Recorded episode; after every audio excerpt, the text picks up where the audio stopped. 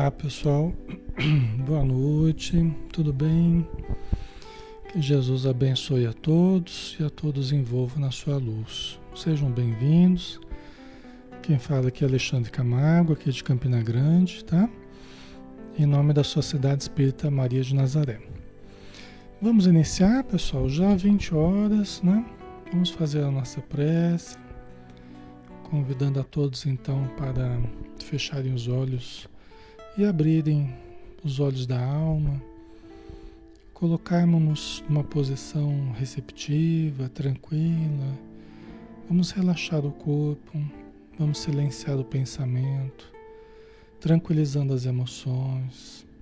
Vamos acalmar a mente para sentirmos o influxo da energia percorrendo o nosso corpo, em ondas de bem-estar, em ondas de paz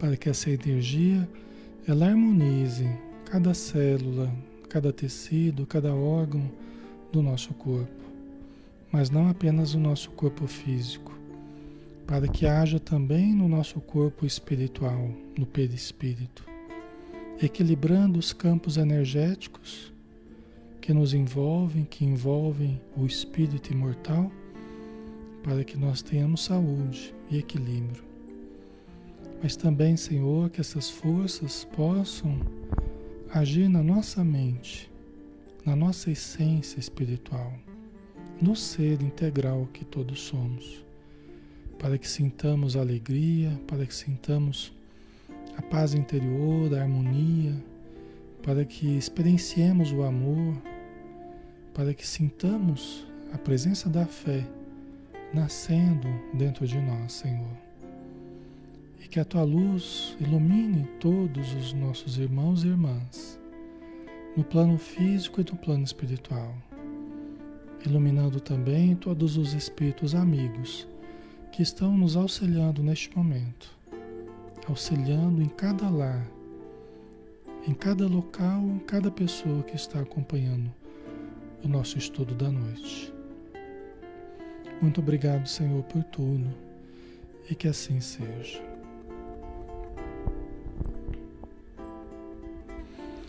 Muito bem, pessoal. Sejam bem-vindos, tá? Um grande abraço. E vamos em frente, né? Hoje nós temos a oportunidade de estudar o livro Paulo Estevão, do Espírito Emmanuel, né? Através da mediunidade de Francisco Cândido Xavier, né? Uma das obras primas do Espiritismo, né? uma das obras-primas de Chico Xavier e uma das obras-primas de Emmanuel, né? que tem livros maravilhosos.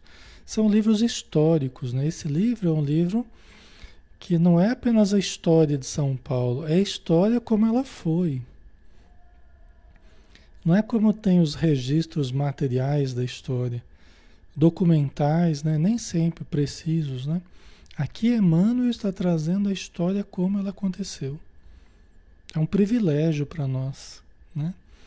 Vermos a história como ela realmente aconteceu.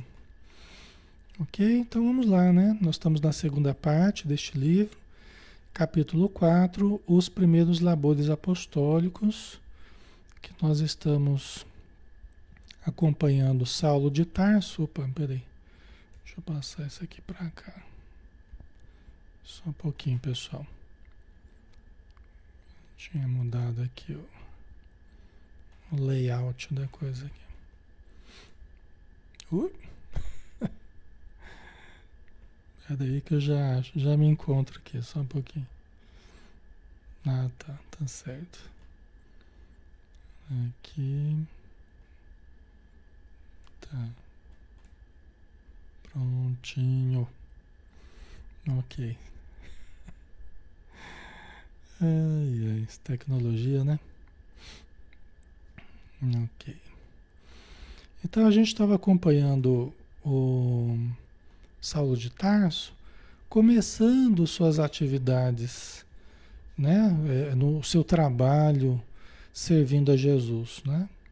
Então ele foi chamado por Barnabé, ele estava vivendo na cidade é, é, de Tarso, onde ele havia nascido, né? Como um tecelão humilde, aí chegou aguardando uma melhor oportunidade de servir a Jesus, né? E aí chegou Barnabé, então, com a notícia de que eles tinham aberto uma igreja na cidade de Antioquia, né? E aí foi chamá-lo para ajudar, né? E lá ele começou a trabalhar, então, né? Viver do seu, do seu trabalho como tecelão, mas às noites ele tinha a sua função é, como um trabalhador na igreja, né? De Antioquia. Ele tentou começar a fazer palestra, não deu certo, né? A gente conversou sobre isso na semana passada. Ele sentia imensas dificuldades de falar, chegava a passar vergonha, tamanha dificuldade que ele tinha para concatenar as ideias, para expressar o pensamento dele, pelos, pelas mudanças que ele passou, né? Pelos choques que ele teve, né? Então ele recomeçou o seu treinamento de oratória, vamos dizer assim, através da sua tenda, onde ele, onde ele trabalhava durante o dia inteiro. Então ele começou a conversar sobre Jesus com as pessoas que iam à sua tenda. Né? Onde ele começou a treinar, falar sobre os princípios, os conceitos de Jesus, do Evangelho. Então. E também, antes das palestras antes das exposições, das pregações que Barnabé e Menahem faziam à noite na igreja, ele também movimentava o diálogo com as pessoas. Né? Então ele lia certos trechos, as pessoas que iam chegando antes da, da pregação, ele lia certos trechos, ia conversando com as pessoas, né? estabelecendo aquela conversação é, participativa e tal.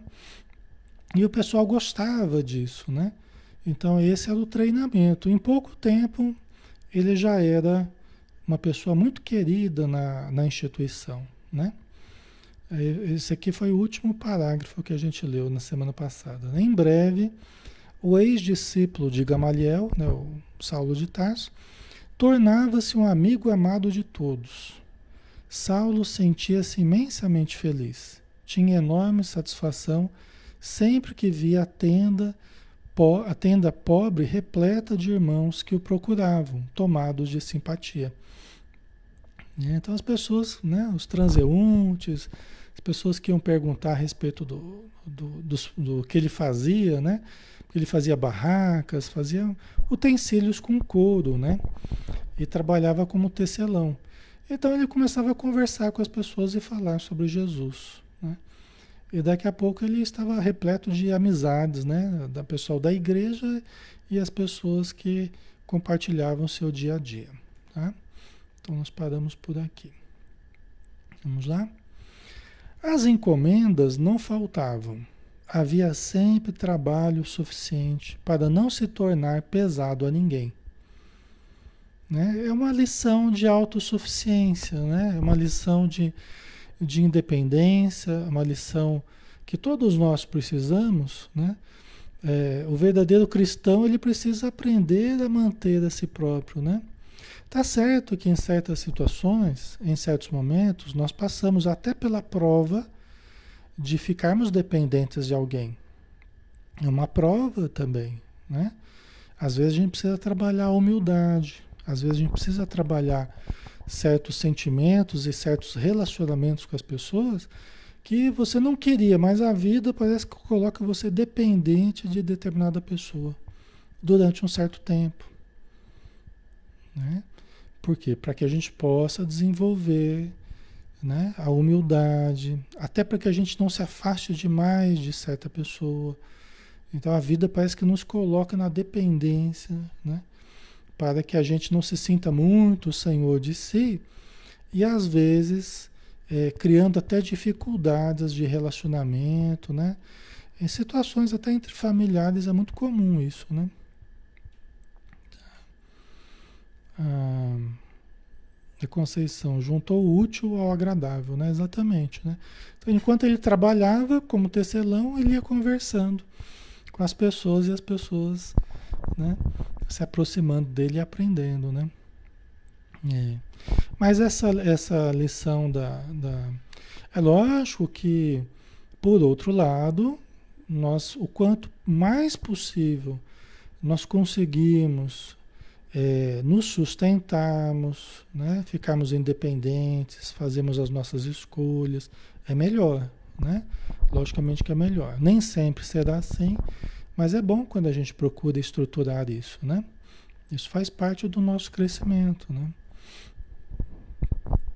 Ok. A Neri colocou: praticar a leitura do Evangelho em voz alta todos os dias nos ajuda a treinar a fala, né? Para quem tem dificuldade, ajuda, ajuda sim. É. E pode até exercitar um comentário também, né? Mesmo que você está sozinho, pode fazer a leitura do Evangelho e, e, você quer aumentar esse exercício aí, pode fazer uma interpretação também do Evangelho. Terá quem, quem ouvirá, né? Haverão pessoas que, que ouvirão a explanação. Tá? Eu, eu, eu, eu, eu, sugiro que não faça isso quando tem outras pessoas em casa. Né? Vão achar que você está ficando meio doido, né? Então, mas quando você tiver uma certa privacidade e tal, faça a leitura do Evangelho e explique, inclusive. Né? Pode explicar. Né? Espíritos necessitados ouvirão, aqueles que já estão próximos, aqueles que já estão precisando ao nosso redor, até inimigos nossos, né, que estão próximos a nós, ouvirão. Devagarzinho eles vão analisando, vão refletindo, né? Estudos em grupo na casa espírita, em que as pessoas participam, né, presencialmente, cada um dá uma opinião. Isso também vai soltando a nossa fala, pessoal. Isso também vai soltando a nossa fala, tá? também vai exercitando nossa capacidade de concatenar ideias, expressar o que a gente sente. Eu era muito tímido, ainda sou tímido, né? Mas eu era muito tímido assim. Na adolescência, falava em encontro espírita, tal, ixi, Maria, eu fugia, né? Se bem que eu participei de vários, né? Encontros de jovens, mas um pouquinho antes, assim, eu tinha muita dificuldade. Né? E foram os estudos na casa espírita que foram me ajudando a soltar. Né? Teve outras coisas também, né? mas é, é, começou por aí. Né? Esses estudos em grupo são muito bons. Né? Tá? A gente aprende e também vai exercitando certos potenciais que a gente tem, né? É. Ok? Até porque a gente traz, às vezes, certas dificuldades, assim como Paulo, Saulo de Tarso, né? Que vinha, veio, estava vivendo um certo bloqueio, né? Às vezes, de uma encarnação para outra, a gente vive esse bloqueio também.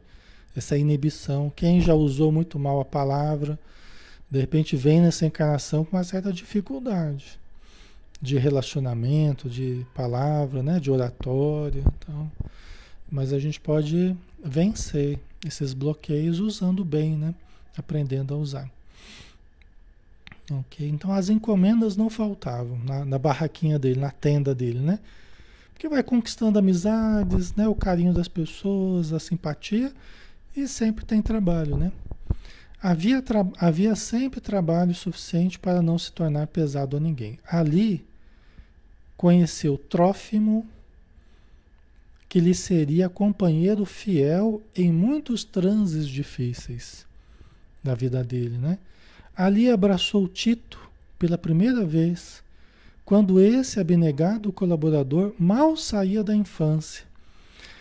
Esses personagens que, que o Emmanuel está citando aqui são personagens dos Atos dos Apóstolos. Né? Alguns personagens podem até aparecer na sequência aqui nas cartas de Paulo, né? na sequência após ali os Atos dos Apóstolos, tá? Então são personagens históricos aí dentro do cristianismo, né? Dos primeiros momentos do cristianismo, tá? Então Saulo de Tarso já estava conhecendo um, conhecendo outro, aqueles que seriam seus grandes companheiros é, é, ao longo da sua vida, né? né? A existência para o ex-rabino não podia ser mais tranquila nem mais bela. Olha que legal, né? A existência para o ex-rabino não podia ser mais tranquila nem mais bela. Ele, depois de tantas lutas, depois de tantas dificuldades, ele agora encontrava um ponto de equilíbrio, né? Ele encontrou finalmente um ponto de equilíbrio e vivia essa existência tranquila, né? Do trabalho diário, né? Da, do trabalho na, na igreja, né? Era-lhe o dia cheio das notas harmoniosas do trabalho digno e construtivo. À noite, recolhia-se à igreja em companhia dos irmãos, entregando-se prazenteiro às lides sublimes do Evangelho. Na verdade, na verdade, a gente não precisa de muita coisa para a gente ser feliz, né? A bem da verdade, né? A gente não precisa muita coisa para a gente ser feliz. Quando a gente começa a complicar muito, a gente já começa complicar mesmo a nossa, a nossa capacidade de ser feliz, né? A possibilidade da gente ser feliz. Não precisa muita coisa para a gente ser feliz, né? amizade, o sustento nosso, não é? Uma vida reta, uma vida digna, uma vida é, é, em que os fatores espirituais estejam presentes. Né? Até a Joana de Ângeles fala que ninguém será feliz aqui na Terra sem fazer as transferências metafísicas. O que, que ela quer dizer com isso? Né? Que nós precisamos aprender a ir buscando nas, na, nas metas espirituais a nossa felicidade. Né? Muita coisa na matéria traz alegria para gente, traz prazer, traz sentido também para a nossa vida, mas a gente não pode esquecer do grande objetivo da nossa vida, que é a busca do espírito imortal que somos, o desenvolvimento do espírito imortal que somos, não é? Então, quando a gente lembra de tudo isso, e o Saulo de Tarso ele está levando em consideração isso, ele fez da vida dele, o eixo da vida dele se tornou a sua busca espiritual, a sua busca de religiosidade, né? Então, é, ele fez disso o referencial da sua vida, né? E tudo mais vai se encaixando dentro desse referencial. Né? Acredito até que foi isso que Jesus quis dizer, que, é, quando ele disse, né, buscai o reino de Deus e a sua justiça, e tudo mais vos será acrescentado. Né? Buscai o reino de Deus e a sua justiça. Quer dizer, faz disso o seu referencial. E tudo mais vos será acrescentado. Você terá também o tudo mais, né? que se encaixam dentro desse referencial. Aí a vida passa a fazer um sentido de real. Tudo se encaixa dentro desse, desse referencial, né? É, e Saulo de Tarso fez isso, né? Ok. Né? E por isso ele era feliz, né? Tinha trabalho, né? e tinha essa busca espiritual também que ele estava realizando, né? A instituição de Antioquia era então muito mais sedutora que a própria igreja de Jerusalém. Vivia-se ali num ambiente de simplicidade pura, sem qualquer preocupação com as disposições rigoristas do judaísmo. Havia riqueza porque não, havia, porque não faltava trabalho. Então vamos entender isso aí, né, pessoal? A igreja de Antioquia, diz o, o Emmanuel, né, era mais sedutora do que a própria igreja de Jerusalém, né? A igreja lá que Pedro que Pedro comandava, né, junto com Tiago, João, né? A Casa do Caminho, né? que foi a primeira instituição é, do cristianismo, né? a Casa do Caminho. Por que, que ela era mais sedutora? É, porque ali se respirava um ambiente mais livre do que o ambiente da Casa do Caminho. Vocês lembram que o, o, o, Saulo de Tarso até, até se espantou com o modo do Tiago fazer as coisas. O Tiago eh, seguidor de Jesus, né? cristão tal, mas ele muito apegado ao judaísmo. Né? Os próprios participantes da igreja, os frequentadores da igreja do, do, da Casa do Caminho, muitos eram, eram judeus, né? rigoristas, né? As palestras não tinham a mesma, a mesma liberdade do que antes, né? na época que o Estevão fazia as palestras de uma forma corajosa, livre das amarras do judaísmo. Né? Então, lá em Antioquia, se respirava um ambiente livre dessas influências judaizantes, né? da influência do judaísmo. Tá? Isso é muito importante, a gente já conversou um pouco sobre isso, né? É porque uma religião que surge, né, uma nova crença que surge, é uma continuidade da antiga, mas é um, um aperfeiçoamento, né? É um aperfeiçoamento. Tá? Então foi sob a base de Moisés né, que surgiu ali o Jesus e os, e os conceitos que Jesus trouxe. Né? Né? Mas também o pensamento de Jesus, ao longo do tempo, ele foi interpretado, né? ele foi se desenvolvendo mais ao longo dos séculos. Né? Então, depois surgiu, por exemplo, a reforma protestante, né? que veio trazer algumas, algumas modificações importantes né? ao como estavam traduzindo os ensinos de Jesus. E depois aí surgiu o Espiritismo também. Né? O Espiritismo também veio trazer mudanças né? no, no modo como tem sido interpretados os ensinos de Jesus. Tal. Então, em tudo isso há uma progressividade. Em tudo isso há uma progressividade. Né? É, só que precisa de liberdade para que isso aconteça. E nem sempre há essa liberdade. Né? Na época eles lutavam muito para a liberdade do, do, do, do, pensamento de Jesus se estabelecer, né? E não era fácil, né? Vivia-se ali num ambiente de simplicidade pura, sem qualquer preocupação com as disposições rigoristas do judaísmo. Né? Então, haviam também judeus, haviam também israelitas ali participando com eles mas é, respirava-se um ambiente diferente do que era em Jerusalém. Até porque Jerusalém é do centro ali do judaísmo, né? E até porque Saulo de Tarso criou uma confusão ali, né? Ele, ele criou uma confusão grande ali, o um embate, né? Entre os judeus e os, e os cristãos, né? Que estavam surgindo. O próprio Saulo de Tarso foi um dos responsáveis, né? por essa perseguição, por essa influência grande do, do judaísmo, né? Ok? Então, ali em Antioquia era diferente, né? Havia riqueza porque não faltava trabalho. Era uma cidade rica, muita gente, muito comércio, muitos viajantes, né? Então havia dinheiro, né? É, então haviam recursos para a igreja também, porque havia trabalho, né? Para todos.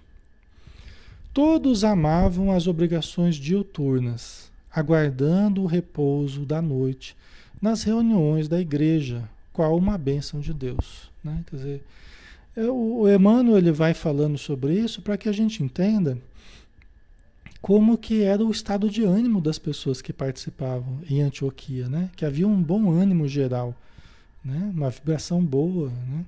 Isso é, é muito importante, né? Em qualquer instituição. Né? Os israelitas, distantes do foco das exigências farisaicas, cooperavam com os gentios, sentindo-se todos unidos por soberanos laços fraternais.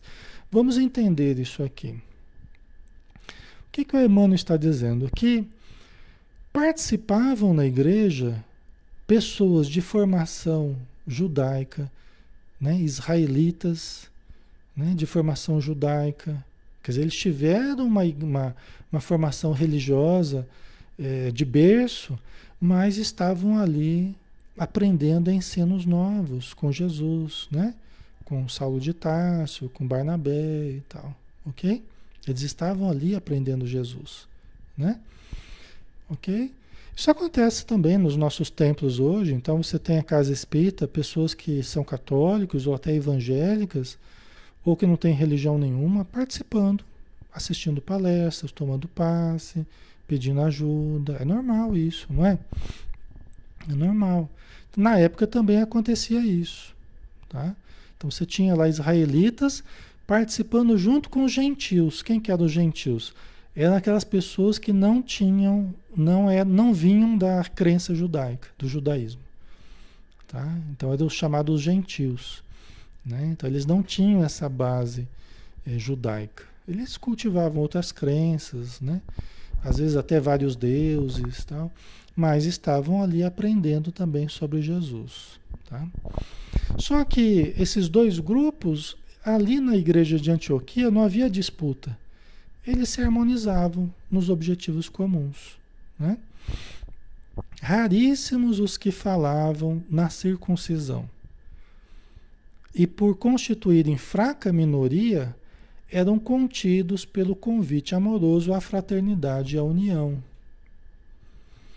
Por que, que é, é, raríssimos os que falavam na circuncisão? Porque para os judeus, para aqueles de formação judaica, era preciso todos serem circuncidados, que era a, aquela operação de fumose, né?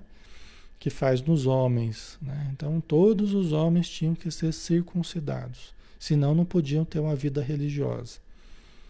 Né? Mas eram raros ali em Antioquia aqueles que, que queriam que fizesse a circuncisão para poderem participar da igreja. É lógico, dentro do, do, do cristianismo, né, é, não havia essa. Jesus nunca falou sobre essa necessidade, ninguém segue essa necessidade de circuncisão. É uma coisa própria do judaísmo, de algumas culturas em particular. Tá?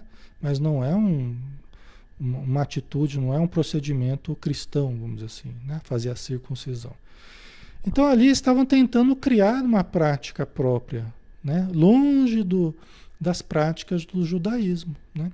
E como eram minoria esses que queriam que tivesse a circuncisão, eles eram contidos né, de uma forma fraternal pelos outros que, que não viam essa necessidade. Tá? A Ana Diniz, por que essa circuncisão? É assim, Ana, é, Moisés, quando libertou o povo, o povo hebreu do Egito, eles estavam escravizados no Egito, né? Moisés, né? Ele libertou o povo hebreu do Egito. E eles ficaram 40 anos andando no deserto, antes de chegar à região ali da, da Palestina, né? Ok? Antes de se estabelecerem ali na, na Palestina. O que, que aconteceu? Moisés ele criou uma série de regras. Ele criou uma série de regras. Essas regras estão, fazem parte de capítulos né, do Antigo Testamento, que tomaram, tomaram é, status, vamos dizer assim, de regras religiosas. Lavar as mãos, por exemplo, é uma regra religiosa. Não comer carnes impuras de certos animais, por exemplo, porco, né? Eles tinham alguns, algumas regras, até hoje conservam essas regras, tá? Ok? Mas eram coisas ali é, que Moisés havia criado que não tinham sentido propriamente religioso. Eram regras para para de saúde pública ali, né? Eram regras que visavam organizar ali aquele pessoal que ele estava conduzindo mas acabaram tomando um status assim de, de regras religiosas, entendeu?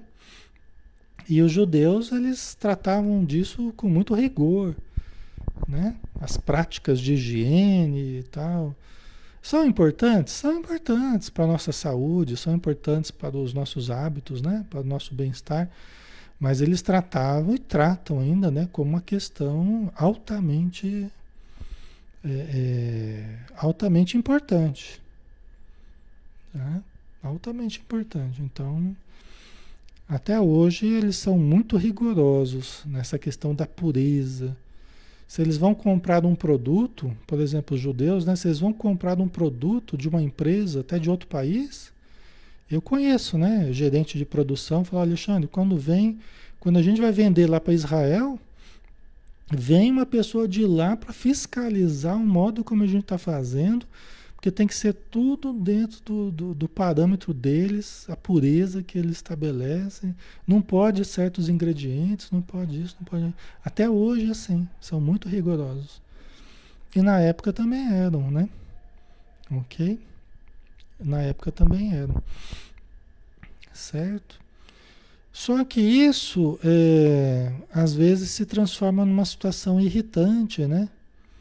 Se transforma numa questão irritante. Por quê? Porque não tem nada a ver isso, na verdade, com a nossa relação com Deus, né? com o que Jesus trazia. Você vê, os fariseus falavam para Jesus: oh, como é que você, os teus discípulos comem aí sem lavar as mãos? Como é que você deixa que seus discípulos comem aí sem lavar as mãos? Né? Aí Jesus fala assim: olha, vocês fariseus estão muito preocupados com a limpeza do prato e do copo ou das mãos mas o vosso coração está cheio de rapinas. Pois eu digo a vocês que não é o que entra pela boca que faz, faz mal ao homem, mas é o que sai da boca que faz mal ao homem, porque o que sai da boca procede do coração. O que entra pela boca vai pelo ventre e sai por um lugar escuso. Olha, né? A sutileza de Jesus, né? Mas o que sai pela boca procede do coração. Isso isso macula o homem, isso faz mal para o homem. Vocês entendem a diferença de atitude né, do rigorismo né, dos fariseus e da, e da nobreza de Jesus, da liberdade, colocando as coisas nos seus devidos lugares. Mais importante é o que a gente traz no coração do que a sujeira das mãos. A sujeira das mãos a gente vai lá e lava, mas e a sujeira do coração? né? E a sujeira da palavra? Né? Vocês entendem? Então, é, é preciso a gente, a gente separar daí o joio do trigo, né? A Leila, né? Na doutrina espírita não existe isso, exatamente, né? Tá? Todo rigorismo nosso, na verdade, é inconveniente, né? Todo rigorismo, né? né? A gente exagerar no rigor em tudo é inconveniente, né? Então nós vamos ter regras, vamos ter disciplinas, tal, mas também fugindo ao rigorismo, porque em todos os tempos os excessos sempre fizeram mal para nós, né? E para as igrejas, para as religiões, para tudo, na verdade, né? Os, os excessos de rigor, né? É, tem até aquela mensagem, né? A indulgência, né? Porque o rigor afasta, desanima e irrita, né? Não é assim que fala, né? Afasta, desanima e irrita, né? Bem no finalzinho da mensagem, da primeira mensagem que fala sobre indulgência no Evangelho segundo o Espiritismo. Né? Então, porque o rigor, o rigor afasta, desanima e irrita. Acho que é isso que ele fala, né? Que o Espírito fala.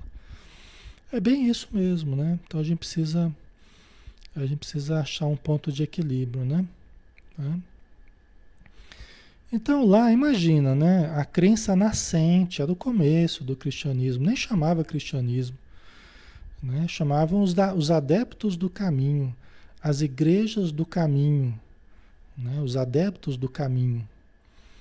Era assim que eles se denominavam e eram conhecidos. Ninguém falava em cristão cristianismo, não existia esse termo ainda.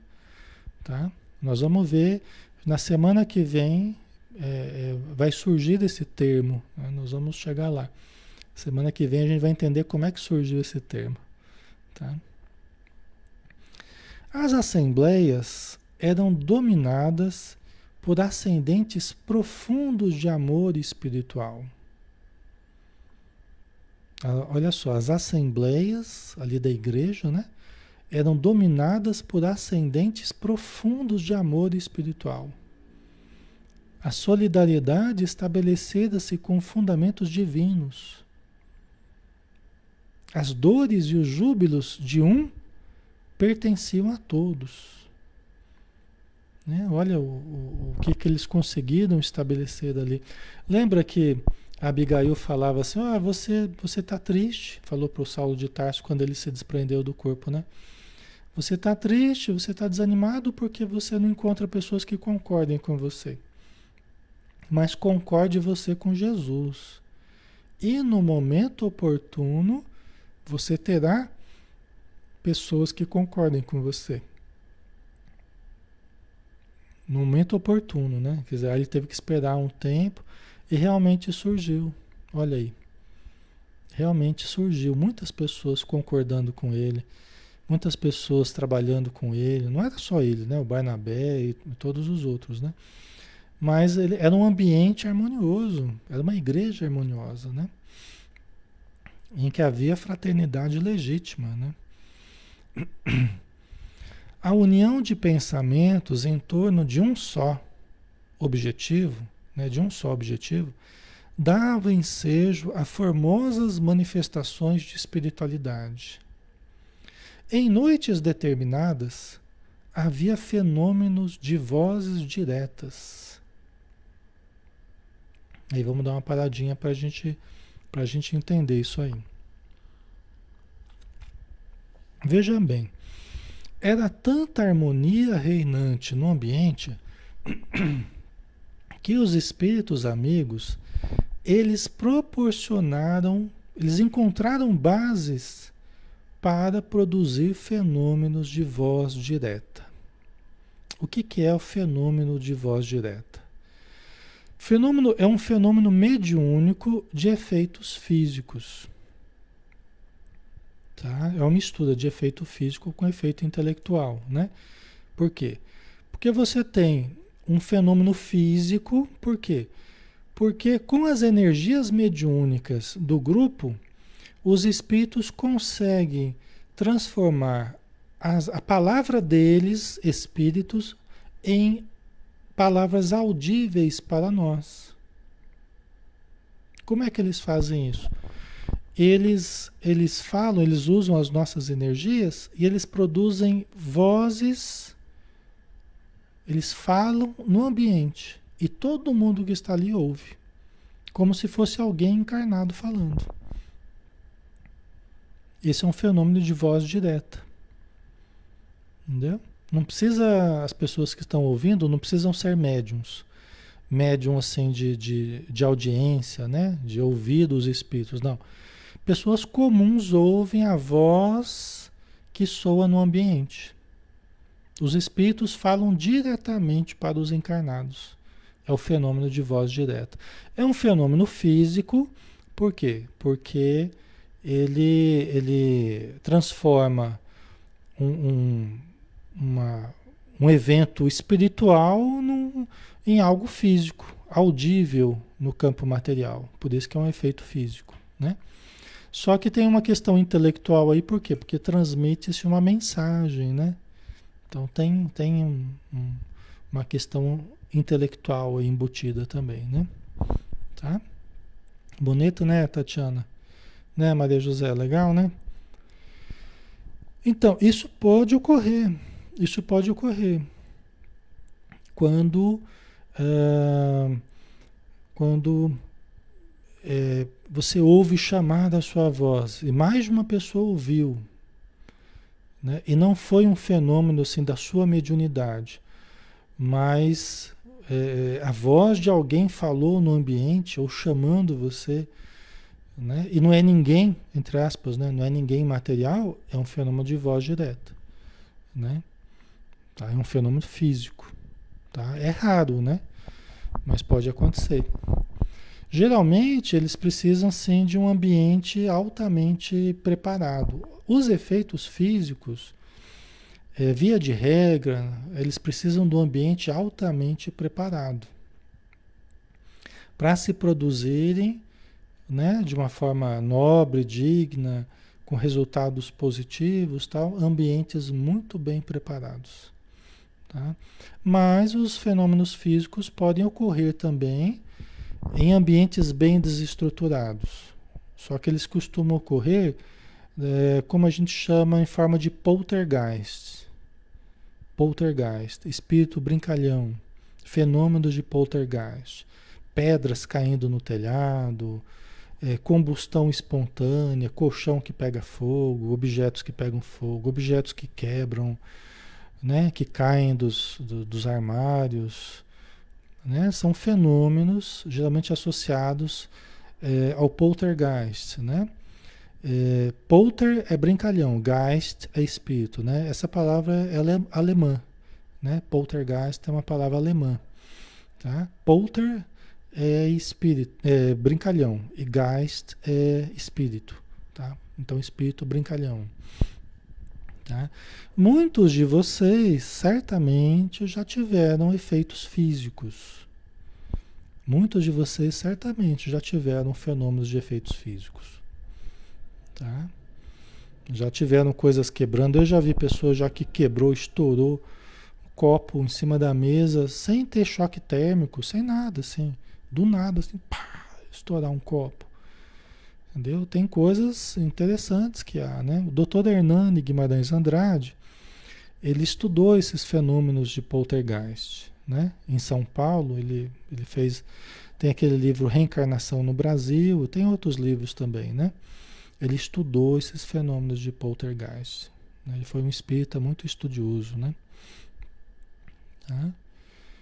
Então, é lógico, às vezes a gente escuta, mas você escuta pela sua mediunidade de audição, porque você ouve mediunicamente, é diferente. Aí não é um efeito físico, né? Aí é um efeito de, de audição mediúnica, né? Ok? Então você escuta ou você vê os espíritos, aí é diferente, né? Nos fenômenos físicos, você pode, todo mundo vai ouvir, ele não precisa nem ter mediunidade que a pessoa ouve ou de materialização, a pessoa não precisa ter mediunidade para enxergar. Todo mundo enxerga o espírito materializado. Tá? Tudo isso se processa através do ectoplasma. Nós vamos conversar nos próximos dias um pouquinho mais sobre isso no, no livro dos Espíritos, na segunda-feira. A gente vai voltar a falar um pouquinho do fluido vital, do ectoplasma, tá? Eu acho que na semana que vem a gente deve falar já, de novo, tá? Então, a gente sabe que as igrejas nascentes, eh, as, as, as, igrejas do caminho, né? Seguidoras de Jesus, elas tinham fenômenos mediúnicos. Os fenômenos mediúnicos eh, ocorreram amplamente em várias igrejas no início do cristianismo. Tá? Foram muito importantes os fenômenos mediúnicos que existiram. Depois é que foram sendo cortados. Depois é que foram sendo coibidos. Depois que foram sendo escasseados. Entendeu? E isso é uma das coisas que o Espiritismo veio, veio reviver do cristianismo nascente. Né? A gente sempre fala, ó, o Espiritismo é o cristianismo, é o cristianismo redivivo. Né? É o resgate da essência do cristianismo. Né? Certo? E entre, entre esse resgate está a mediunidade, né? o contato com os espíritos. Né? Porque o contato com os espíritos, pessoal, o contato com o mundo espiritual é a essência das religiões. As religiões não se baseiam na transcendência, no contato com o transcendente, na busca, a busca de transcendência, a busca do divino, a busca do, não é isso? As religiões não se pautam nisso? Pois o Espiritismo entrou mesmo em contato direto com a espiritualidade. O Espiritismo desenvolveu a tecnologia desse contato. Allan Kardec estudou e desenvolveu a tecnologia desse contato espiritual. Ele mesmo fez esse contato. Né? Só que ele percebeu que, estudando a história, estudando o Novo Testamento, o Antigo Testamento, o próprio Allan Kardec percebeu que isso era coisa antiga, que sempre existiu, mediunidade sempre existiu. Né? Jesus lidava com a mediunidade o tempo todo. E com médiums o tempo todo, né? Obsediados e tal. Certo? Ok, pessoal, tá ficando claro, né? Tá fazendo sentido para vocês. ok.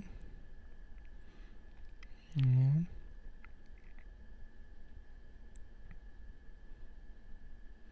Ana Maria, às vezes eu ouço uma voz me chamando e não tem ninguém por perto. Falo para minha mãe, ela diz para eu não responder. Por que será? Né?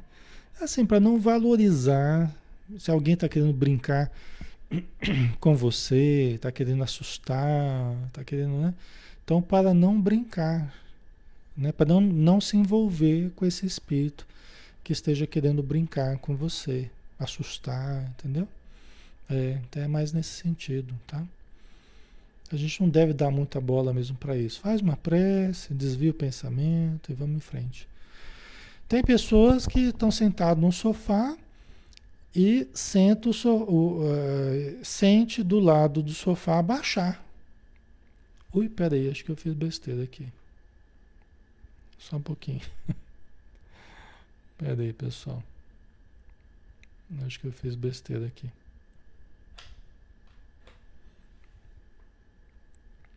Deixa eu ver se volta aqui.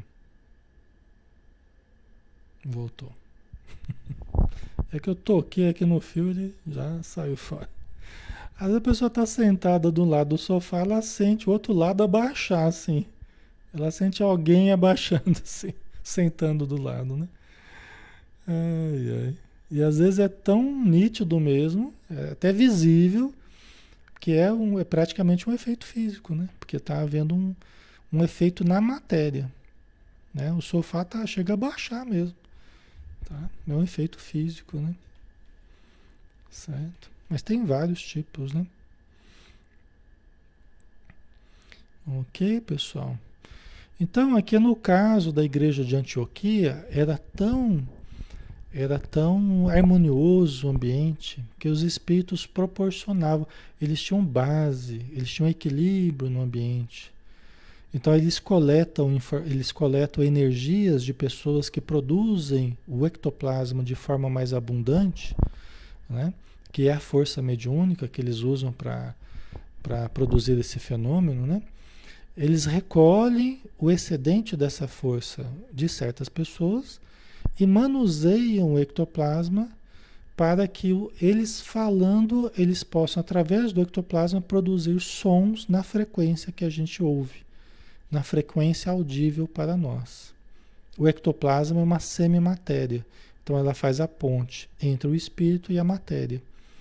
Então ela faz uma ponte entre as palavras na frequência que os espíritos estão falando, ela transforma em frequência material, audível para os nossos ouvidos, tá? É assim que a gente consegue ouvir no caso, né?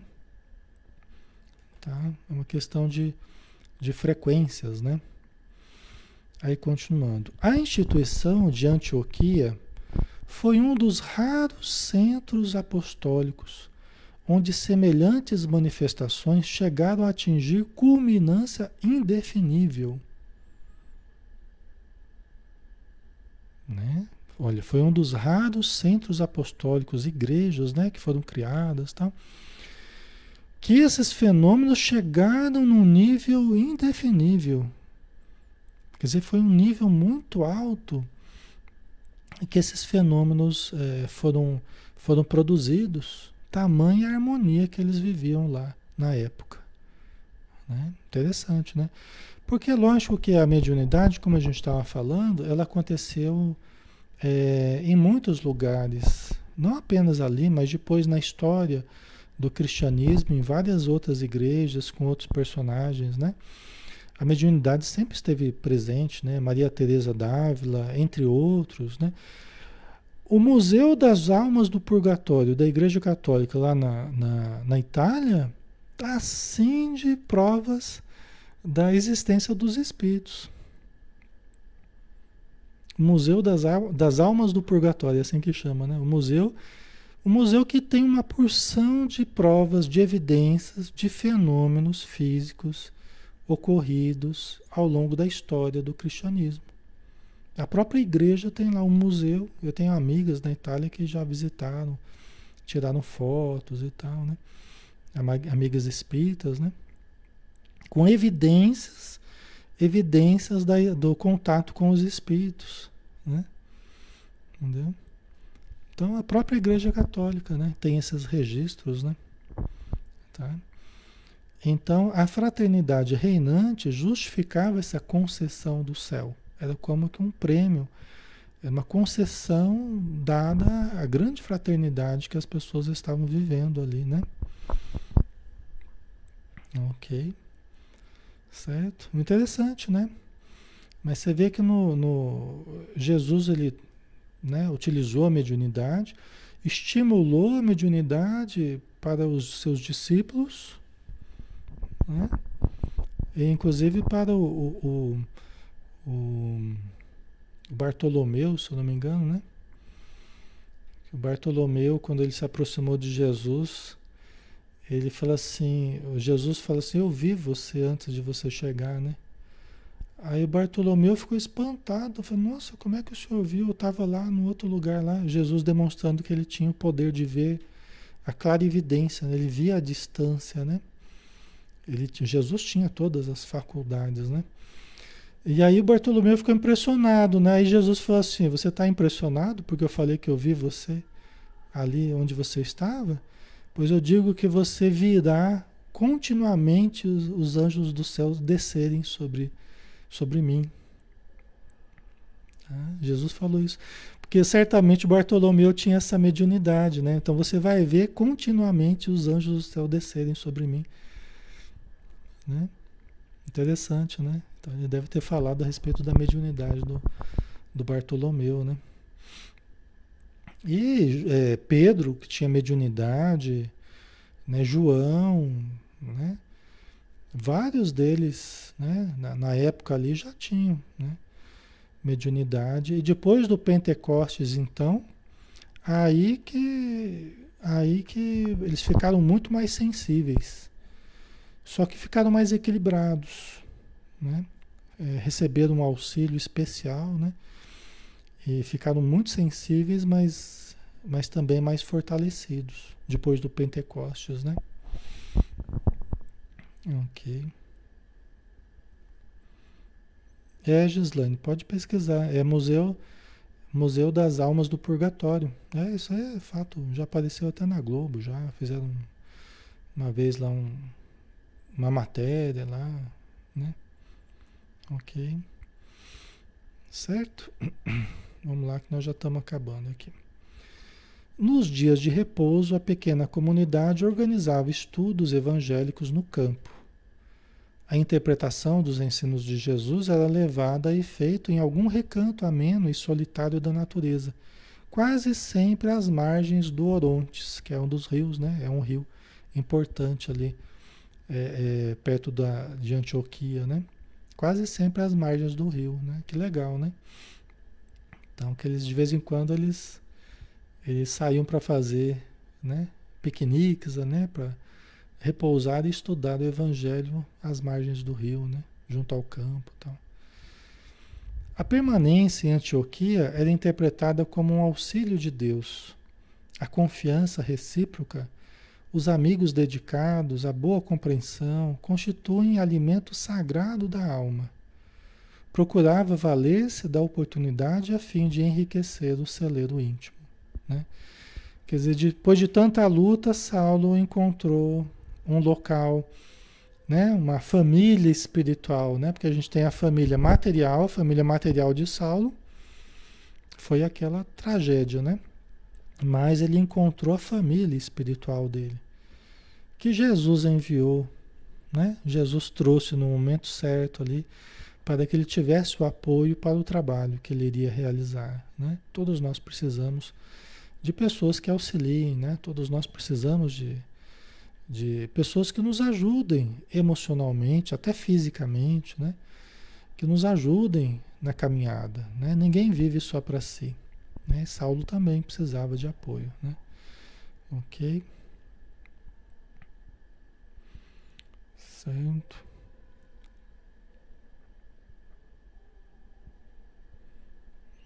Ok.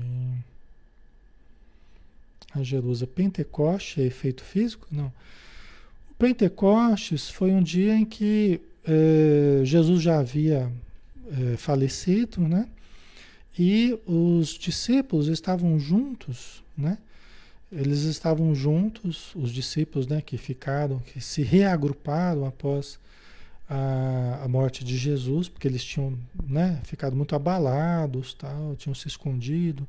Aí quando eles se reagruparam, é, houve um fenômeno, houve um fenômeno espiritual, né? Que as línguas de fogo do céu, né? Quer dizer, espíritos é, muito iluminados devem ter provocado fenômenos mediúnicos que cada um começou a falar línguas diferentes. Inclusive línguas que as pessoas das regiões que falavam essas línguas, eles reconheciam.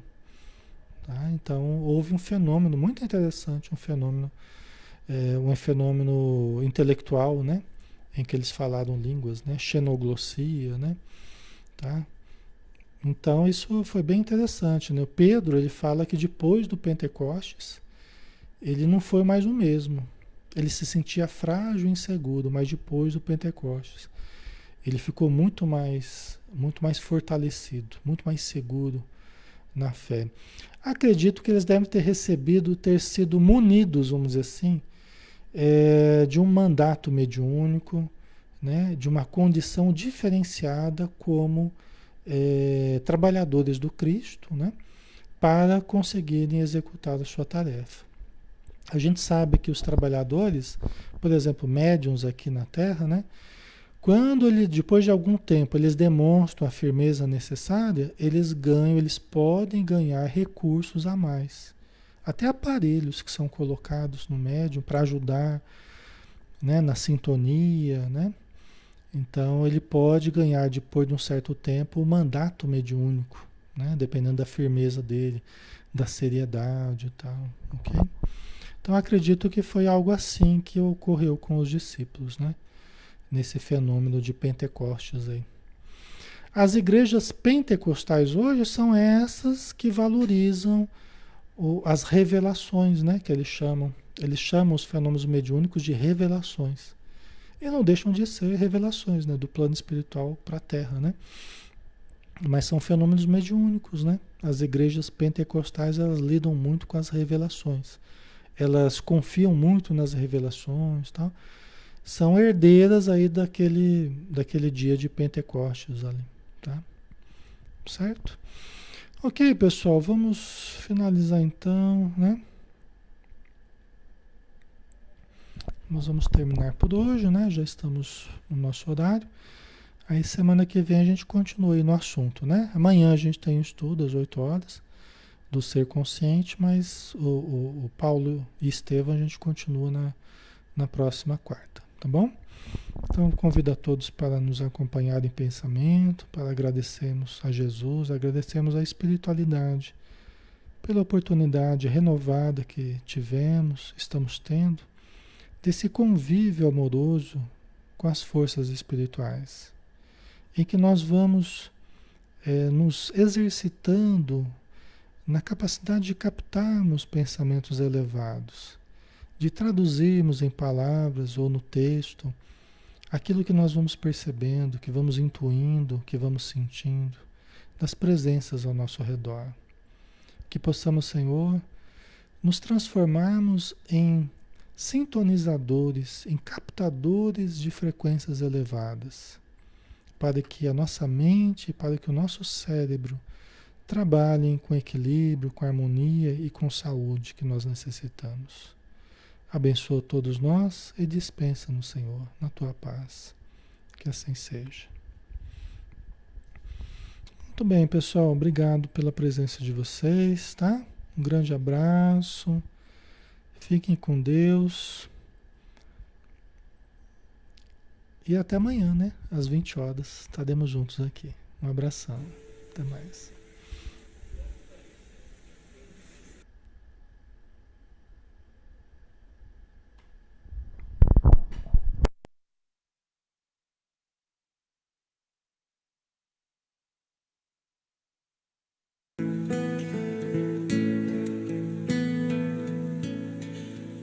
Ouço Deus no murmúrio das águas dos rios. Ouço Deus no furor dos ciclones bravios. Ouço Deus no cantar matinais dos pássaros Ouço Deus no lamento de pobres mortais. Vejo Deus nas estrelas perenes de luz. Vejo Deus no esplendor que a alvorada traduz. Vejo Deus no suave perfume da flor. Vejo Deus no adeus, companheiro da dor. Sinto Deus na saudade que evoca lembranças. Sinto Deus no morrer de febris esperanças. Sinto Deus na tristeza de ver-te partir. Sinto Deus na tua volta, irmão, a sorrir.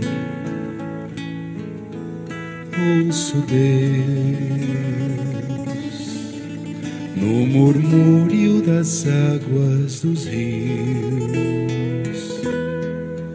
Vejo Deus no furor dos ciclones bravios. Sinto Deus no cantar matinais dos padais. Ouço Deus no lamento de pobres mortais.